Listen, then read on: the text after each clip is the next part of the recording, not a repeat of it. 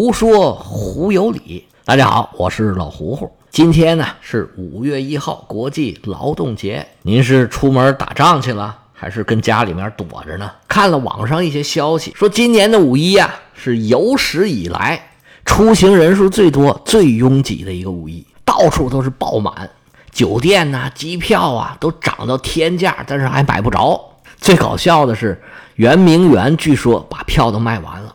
圆明园是遗址公园，里面都是残垣断壁。现在里面有什么，反正我是不太知道。我上学那会儿，那几十年前了，圆明园基本上就没有什么人，空空荡荡。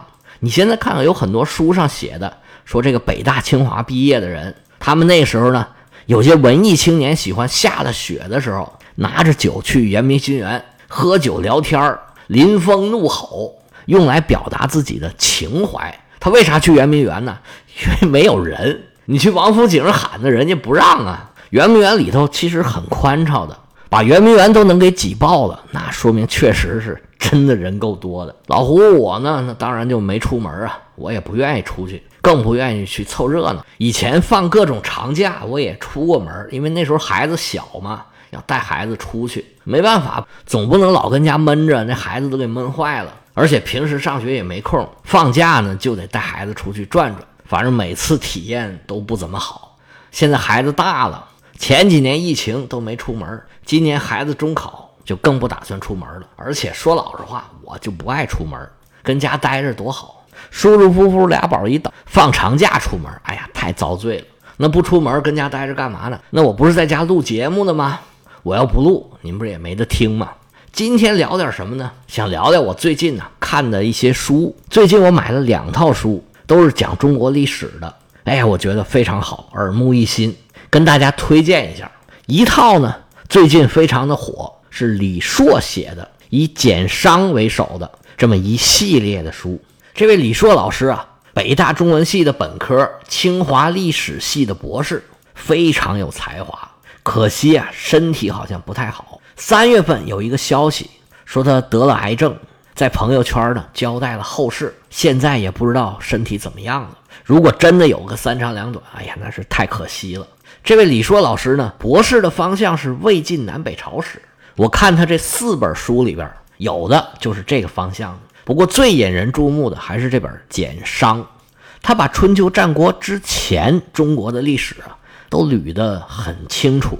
先不管他的结论到底正确与否，最起码逻辑是非常顺的，而且整套著作里边啊都充满了科学精神，都是拿证据说话的，而且呢使用了最新的考古的成果。这一套书看下来啊，解决了我很多的问题。其实，在中国的历史考古上有一个很核心的问题，就是到底有没有夏朝？有的人说有，有的人说没有。但是不管说有的还是说没有的。都有不少的情绪在里头，这个没必要啊。就事论事，该有就有，该没有就没有。但是现在呢，两边都没有过硬的证据来说服对方，现在只能说这个事儿呢还是一个悬案。说有的，这个最直接的证据就是司马迁写过《史记》里头有，那就是有啊。但是反对派就说《史记》是汉朝的，那离夏朝已经很远了。商朝加周朝一共一千多年。《史记》这个不能算，那有人就说了，在《史记》之前还有《尚书》，这《尚书》记载过夏朝。那反对者就说这《尚书》啊就更不靠谱了，他曾经亡佚过，不是我们那外长王毅呀，就是曾经散失，他是重新整理起来的。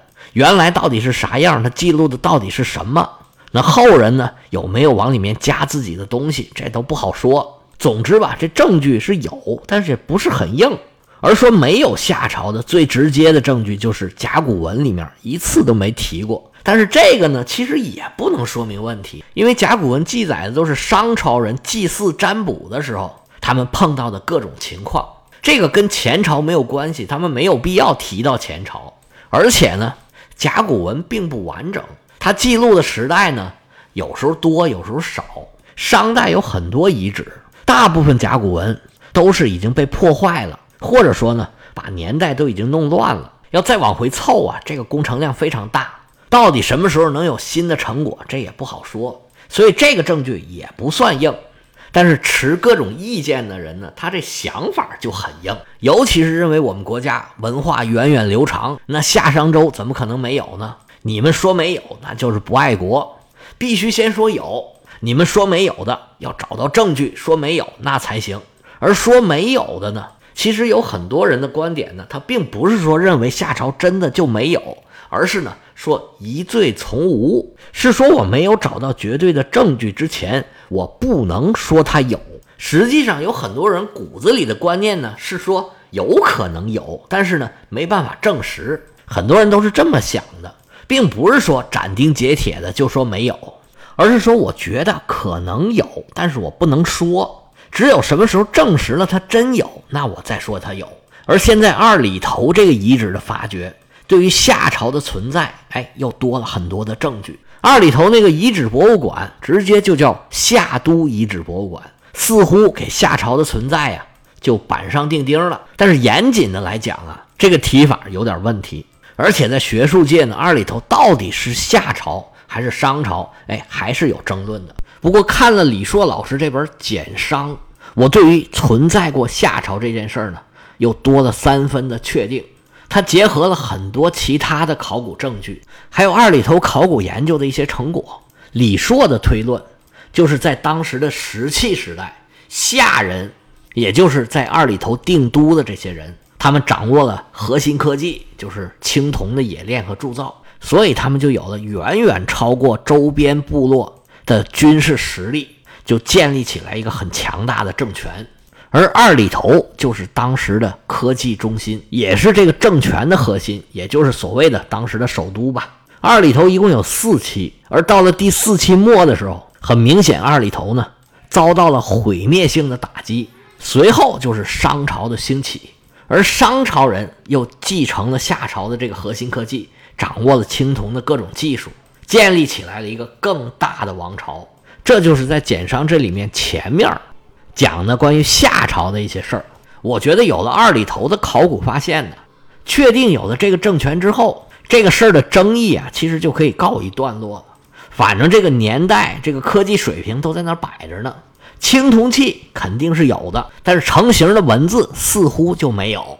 就是这么一个发展水平，至于它到底是叫夏还是叫别的，我认为啊，就不是特别的重要。这是我看这本书的第一个体会。第二个呢，是李硕老师花大力气要说明的一个事儿，就是商朝是怎么灭亡的，周朝是怎么兴起的。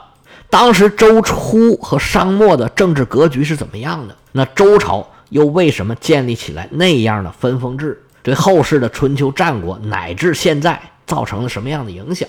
他说的一个核心的事儿，就是商朝特别残酷的这个用人祭祀和用人殉葬的这个风俗。他讲这个《易经》，就是周文王记录和占卜，从策划到实施灭商的过程中发生的事儿和占卜的结果，其中就包括他的长子被纣王活活杀掉，用作祭祀。随后呢，还做了肉羹让他吃。这件事儿对他造成的巨大影响，不光是他，对整个周朝造成了很巨大的影响。而后来周朝建国的时候啊，就把这些事儿全部都给隐瞒起来，只字不提。所以商朝的时候有很多真相呢，都被周公给隐藏起来了。而这些呢，就造成了周朝跟商朝迥异的性格。这书里面写的是有理有据，当然比我讲的要精彩的多。推荐您各位对这段啊有兴趣的，可以把这本书买回来看一下。当然了，这李硕老师还有别的著作，我觉得也都是非常值得一读的。像讲这个南北战争三百年，中国的南北朝的时候的历史，里头就讲中国这个骑兵中间的演变和造成的历史影响，也很有意思。三月份的时候，这李硕老师交代后事的这个消息一出来，就有很多人评论。里面就很气人的，就有一个人评论说：“哎呀，这是文科生，没有什么用。”这人明显呢就是没有看人家的书。你看看这个书里边啊，他文科生不是这么想问题的。这书里面呢是一环扣一环，这逻辑非常严谨，完全不是有些人印象里面那种风花雪月、想一出来一出的那种文科生。这是李硕老师的书，非常推荐啊！喜欢历史的朋友买来看一看，绝对保证您获益匪浅。今天呢，就说这么多。祝您五一节愉快。